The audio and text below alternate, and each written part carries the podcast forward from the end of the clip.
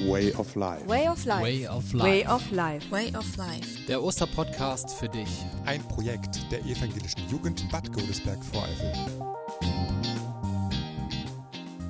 Hallo und frohe Ostern Ihnen und euch da draußen.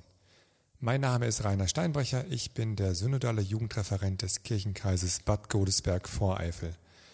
Ich darf Sie und euch herzlich begrüßen zur letzten Folge der diesjährigen Osterstaffel Way of Life. Ich bin aber nicht alleine hier. Stellt euch doch einfach mal selber vor. Ich bin der Felix, Felix Mors, komme aus Rheinbach und bin dort im Jugendzentrum tätig. Ja, hi, ich bin Dennis Ronsdorf und ich bin Jugendleiter in der Johanneskirchengemeinde Bad Godesberg. Svenja Schnurber, Wachtbergerin und arbeite dort in der Kirchengemeinde Wachtberg. Sophie Linder, ihr kennt mich aus der Kirchengemeinde Bad Godesberg. Im Moment studiere ich aber in Bochum. Und äh, aus der Ferne zugeschaltet heute Ja, Melanie Schmidt. Ähm, ich bin mittlerweile Jugendreferentin in Koblenz, aber hier ehrenamtlich für den Kirchenkreis Bad Godesberg-Voreifel. Genau. Und wir alle plus noch irgendwie x Menschen, die leider heute nicht dabei sein können, haben die letzten sieben Tage uns Gedanken zu verschiedenen Themen gemacht, die ihr vielleicht alle euch habt schon anhören können oder vielleicht noch anhören wollt. Emotionen, das war das erste Thema, was ich damals hatte. Sag mal, Felix, wie sieht das denn bei dir aus mit Emotionen? Das ist eine gute Frage. Äh, Ich bin auch ein Mensch und wie jeder Mensch habe ich auch Emotionen. Was mich sehr beschäftigt in dem Thema ist, dass ähm, jeder spricht von Authentizität. Ne? Wir sollen alle echt sein, unseren Gefühlen freien Lauf lassen. Und auf der anderen Seite sprechen wir auch ganz oft vom Thema Impulskontrolle. Ähm, haben wir selber ja auch schon mal gehabt. Jemand geht mir auf den Zeiger, jemand nervt mich. Und ich finde, das ist das Spannende, bei den Emotionen ihren Lauf lassen, da den richtigen Weg zu finden zwischen authentisch sein, sich nicht immer zurücknehmen müssen und auf der anderen Seite seine Impulse so weit im Griff zu haben, dass man auch nicht jedem auf den Zeiger geht. Aber das ist genau das, was bei meinen Kindern das mein, gerade mein Thema ist, Felix, weil die auch so natürlich Kinder total emotional reagieren. Heute Morgen hat mir mein kleiner Sohn, Oskar, vier Jahre, bewusst, weil er einfach tierisch stinkig war, mir fünfmal auf meinen Fuß getreten. Und das hat scheiße wehgetan. Also, so schön es ja ist, Emotionen zu haben, aber manchmal ist Emotions- oder Impulskontrolle auch was wert, oder? Glaube ich sehr, weil sonst funktioniert Zusammensein so schlecht. Wenn wir unsere Impulse äh, nicht wenigstens rudimentär, also so in, in, den Basics im Griff haben, äh, dann gehen wir uns so sehr gegenseitig auf den Zeiger, dass Zusammenleben ganz schön schwierig wird. Ja, ich hatte die zweite Podcast-Folge Erfolgreich gescheitert. Ich habe von Scheitern im Leben gesprochen und auch vom erfolgreichen Scheitern. Svenja, gab es bei dir äh, einen Moment im Leben, wo du gescheitert bist oder auch vielleicht erfolgreich gescheitert? Ähm, ja, ähm, und zwar sogar erfolgreich gescheitert. Ähm, war aber im Endeffekt nicht so schlimm. Und zwar, ähm, ich musste in Amerika meinen Führerschein in amerikanischen halt machen und bin dort äh, grandios ähm, einmal durch die schriftliche und einmal durch die Praxis geflogen. Aber dadurch, dass ich den deutschen Führerschein schon hatte, war das nicht so das Problem. Aber es war halt eben echt ein bisschen deprimierend, ähm, weil es einmal an der Sprache halt ähm, gehadert hat. Also man war eigentlich fit, kam nur nicht so schnell hinterher. Und ähm, ja, die Praxisprüfung, ähm, ganz ehrlich, wir fahren auf Straßen, das war damals so ein, so ein Parkplatz, ähm, der als äh, Straße sozusagen ausgebaut wurde. Ähm, und das war halt ähm, die Situation, ähm, ja, war alles neu und man ist eigentlich ordentlich gefahren und dann auf einmal, nee, sie sind auf der falschen Fahrbahn. Also das war schon ein bisschen ein komisches Gefühl. Ja, ich kann das gut nachvollziehen. Ich glaube, es gibt äh, Situationen, wo es im Nachhinein vielleicht auch einfach gut ist, dass man gescheitert ist. Ich zum Beispiel bin sehr froh, dass ein Mitstudent von mir beim ersten Mal in seiner Griechischprüfung gescheitert ist, sonst hätte ich ihn in der Wiederholung in dem Kurs nicht kennengelernt und würde schon seit mittlerweile fünf Jahren mein Leben mit ihm teilen. Ach, es gibt süß. aber, glaube ich, auch Situationen, wo man echt nicht scheitern will und mir fällt auf, dass man vor allem dann scheitert, wenn man vorher schon davon ausgeht. Also ein guter Tipp vielleicht gegen das Scheitern, wenn man es nicht will, ist auf jeden Fall die innere Haltung und nicht, ach, das klappt eh nicht. Dann ist die Voraussetzung für das Nicht-Scheitern schon besser gegeben, würde ich sagen. Anna und Kathi haben in ihrer Folge über das Thema Entschuldigung mit der Betonung auf Schuld gesprochen und wie wichtig es ist, sich auch ähm, zu entschuldigen. Ähm, Felix, bist du schon mal in einer Freundschaft schuldig geworden oder in einem anderen Bereich des Lebens? Ja, natürlich. Ähm, ganz oft schon. Und das Spannende bei dem Thema Entschuldigen finde ich eben, dass das etwas ist, um das ich nur bitten kann. So, ähm, natürlich bin ich Freunden gegenüber, habe ich schon mal Fehler gemacht, äh, aber dann kann ich mich ja nicht selbst entschuldigen, so, sondern ich kann eigentlich nur um Entschuldigung bitten. Das heißt, es erfordert immer einen Gegenüber, der mir dann auch einen gewissen Raum des Verzeihens oder des Entschulden anbietet. Oder wie ist das bei dir, Sophie? Ja, das sehe ich ganz ehrlich. Ich finde da die deutsche Sprache einfach super spannend. Dieser Satz, ich entschuldige mich, ist dann einfach überhaupt nicht sinnvoll, denn es braucht mal mindestens eine zweite Person dafür, die mich entschuldigt. Also eigentlich müsste es heißen, ich bitte dich, dass du mich entschuldigst. Vielleicht kann man da auch ein bisschen auf seine eigene Sprache achten und sagen, es tut mir leid, das kann ich aktiv machen, aber ich kann mich nicht entschuldigen. Ich kann die Schuld nicht von mir runternehmen. Da brauche ich dich für. Die Melle und ich, Felix, wir haben uns mit dem Thema Enttäuschungen beschäftigt und äh, haben auch da den Begriff etwas aufgedröselt, wie wir das eben schon bei der Entschuldigung hatten, das Enttäuschen. Enttäuschen ist, äh, ich finde das etwas ganz Schlimmes, ähm, weil es, man setzt, man hofft etwas und es passiert dann halt eben nicht. Und dann mit dieser also der Umgang mit der Enttäuschung ist, glaube ich, das Schwierige. Das Enttäuschen selber ist, glaube ich, gar nicht so, gar nicht so problematisch, aber eben dann da, damit umzugehen, weil man sich entweder auf etwas gefreut hat, also bei meinen Kindern, Entschuldigung, ist gerade mein Thema, ähm, äh, ist das natürlich ganz, ganz schlimm. Irgendwie, äh, Papa, wann kommt der Osterhase? Bringt der auch Lego? Nein. Oh. Ähm, ist es einfach dann damit umzugehen und dann klarzukommen mit dieser Enttäuschung, das macht es, glaube ich, also für mich persönlich unglaublich schwer. Genau, bei der Enttäuschung, da kommt ja auch die Täuschung drin vor. Ich weiß nicht, ob ihr schon mal vielleicht in New York wart, ähm, euch die Freiheitsstatue angeguckt habt und dann auf einmal dort vorsteht und sagt einfach nur, Mann, die ist aber mega klein. Im Fernsehen sieht die immer so groß aus. Und im Real Life, das ist so echt so, okay, eigentlich ähm, doch nicht so groß, wie man es eigentlich erhofft hatte. Also, dass man da doch so diese leichte Enttäuschung, Täuschung mitbekommen hat, die ihm einen durch Bilder ähm, hinein, also dass man das so gesehen hat, sage ich jetzt einfach mal. Deswegen hinterher hat man dann geschmunzelt, klar, die Enttäuschung war groß, ähm, aber okay, man hat es so super fotografiert bekommen und hat sich dann gedacht, jo, das kannst du dann weitererzählen, es lohnt sich nicht unbedingt dann, die anzugucken. ja. Rainer und Svenja, ich würde da noch mal kurz was nachhaken. Also Habt ihr denn im Laufe eures Lebens etwas gefunden, wo ihr sagt, Enttäuschungen sind zwar kacke, aber ich habe da einen guten Weg gefunden, damit umzugehen? Ähm, um auf Melle direkt zu antworten, ich bin ja ähm, zum größten Teil auch so ein Optimist, sage ich jetzt einfach mal. Ähm, wenn irgendwas nicht gut funktioniert, alle anderen sind enttäuscht und ich so dann, ha, beim nächsten Mal wird es besser. Also deswegen, ich habe da so eine lange Leine, sage ich jetzt einfach mal. Also ich habe Durchhaltevermögen. dass ähm, auch wenn, wenn eine Enttäuschung da ist, dass man das dann halt ähm, ja, so laufen lässt, sage ich jetzt einfach mal. Ihr kennt alle den Satz, liebe deinen Nächsten wie sich selbst.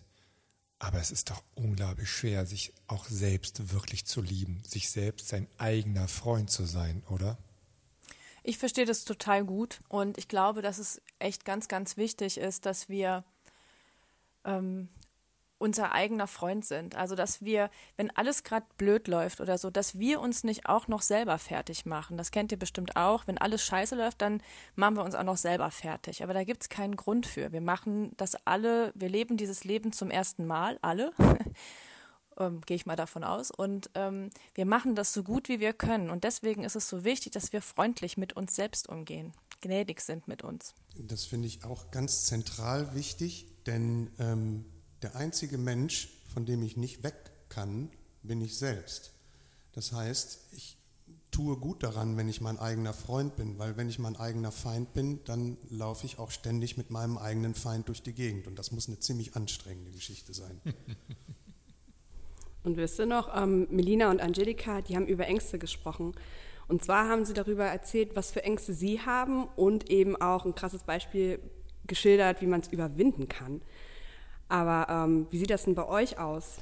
Ja, ich weiß noch, äh, als ich 16 war, habe ich in einer Band gespielt, in einer ähm, Rockband mit Kumpels und ähm, ja, wir hatten einen großen Auftritt vor uns bei einem Festival in Wuppertal vor circa 3000 Jugendlichen und ich weiß noch, ähm, eine Woche vorher hatte ich, ich konnte schon nicht mehr schlafen, weil ich so aufgeregt war. Und dann, ähm, als wir dann ankamen im Backstage-Bereich und die fünf Minuten, zehn Minuten vor der Bühne warten, das war echt äh, Lampenfieber, Angst, was ist, wenn irgendwas schief geht, was nicht falsch läuft. Und da weiß ich noch, ähm, das war echt so ein Herzschlagmoment, den ich heuern konnte.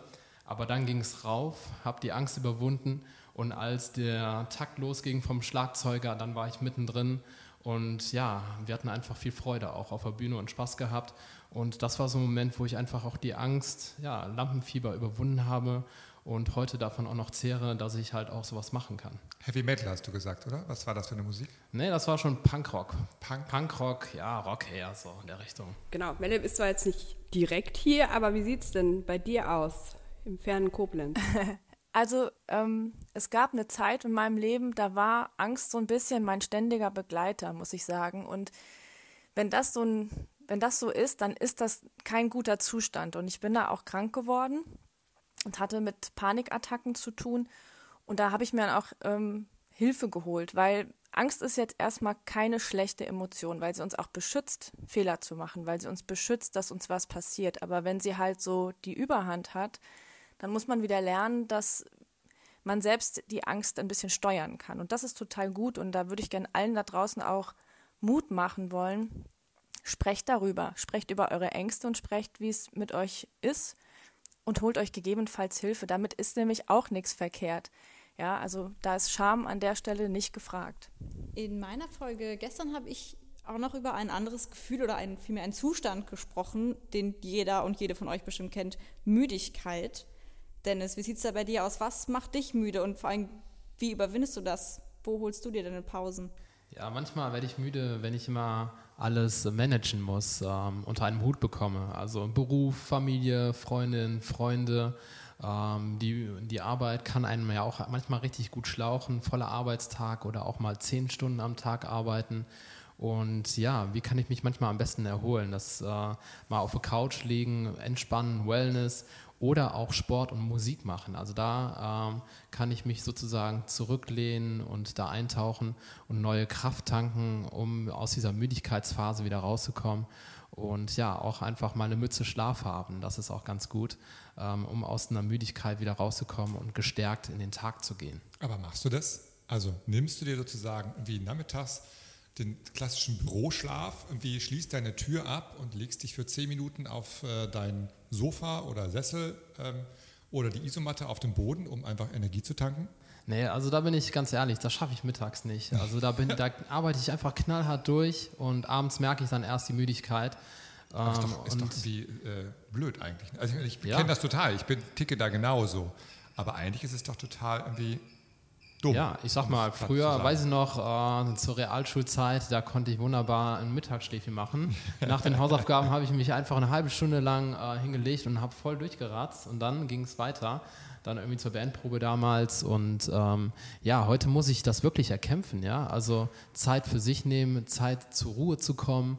Na, ne? also ich, wenn ich da ganz konsequent bin, dann ähm, nehme ich mir einen Nachmittag dann mal frei oder einen ganzen Tag frei und dann gehe ich schwimmen oder äh, eine Wellness, Therme oder was auch immer und mache mir den ganzen Tag mal frei, um mich zu erholen. Und ich sage auch mal, wer hart arbeitet und viel unterwegs ist, der muss sich auch hart entspannen können, ähm, weil so kann man auch nur wieder Kraft äh, rauskriegen, um die Müdigkeitsphasen ja, zu überwinden.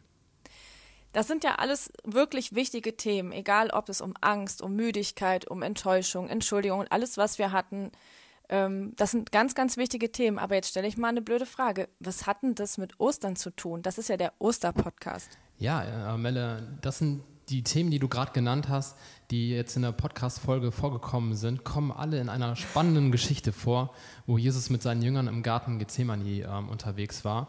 Und genau da sind wir inmitten des Ostergeschehen unterwegs. Denn Bibelgeschichten sind nicht nur einfach Geschichten, sondern sie sind Lebensgeschichten. Hier und jetzt spielen sie sich immer noch ab. Dann kam Jesus mit seinen Jüngern zu einem Garten, der Gethsemane hieß. Dort sagte er zu seinen Jüngern, Bleibt hier sitzen, ich gehe dorthin und bete. Er nahm Petrus und die beiden Söhne des Zabäus mit. Plötzlich wurde er sehr traurig und Angst überfiel ihn. Da sagte er zu ihnen, ich bin verzweifelt und voller Todesangst, wartet hier und wacht mit mir. Jesus selbst ging noch ein paar Schritte weiter. Dort warf er sich zu Boden und betete, Mein Vater, wenn es möglich ist, dann erspare es mir, diesen Becher auszutrinken. Aber nicht das, was ich will, soll geschehen, sondern das, was du willst. Jesus kam zu den drei Jüngern zurück und sah, dass sie eingeschlafen waren. Da sagte er zu Petrus, Könnt ihr nicht diese eine Stunde mit mir wach bleiben? Bleibt wach und betet, damit ihr die kommende Prüfung besteht. Der Geist ist willig, aber die menschliche Natur ist schwach. Dann ging er ein zweites Mal einige Schritte weg und betete. Mein Vater, wenn es nicht anders möglich ist, dann trinke ich diesen Becher. Es soll geschehen, was du willst. Als er zurückkam, sah er, dass seine Jünger wieder eingeschlafen waren. Die Augen waren ihnen zugefallen. Jesus ließ sie schlafen. Wieder ging er weg und betete ein drittes Mal mit den gleichen Worten wie vorher. Dann ging er zu den Jüngern zurück und sagte zu ihnen, Schlaft ihr immer noch und ruht euch aus? Seht, die Stunde ist da. Jetzt wird der Menschensohn in die Hände der Sünder ausgeliefert. Steht auf, wir wollen gehen. Seht, der mich verrät, der ist schon da. Wir haben viele von den Themen, die wir besprochen haben und die auf den ersten Blick vielleicht dunkel und nicht gerade schön wirken, wie Enttäuschung, Angst, Müdigkeit in diesem Text wiedergefunden. Wir haben ja aber in unseren Folgen gehört, dass daraus irgendwie immer irgendwas Positives geworden ist und wir einen Funken Hoffnung gefunden haben. Und Spoiler-Alarm, ihr wisst es wahrscheinlich, die Geschichte ist da ja auch noch nicht vorbei. Ja, Jesus wird gekreuzigt und ja, er stirbt auch wirklich, aber heute, an dem Tag, wo ihr diese Folge hört, am Ostersonntag, ist er auch wieder auferstanden. Und ich glaube, eine bessere Geschichte von etwas Dunklem, aus dem ein Funken Hoffnung kommt, kann man gar nicht erzählen. Sophie, du hast es gerade eben gesagt, ganz viel Dunkelheit, viel Anstrengendes, einen großen Haufen Mist, der uns da manchmal beschäftigt, aber die Richtung ist klar, auch die schönsten Blumen werden mit Mist gedüngt. Way of Life, der Osterpodcast für dich. Schön, dass ihr dabei wart. Wir wünschen euch frohe Ostern.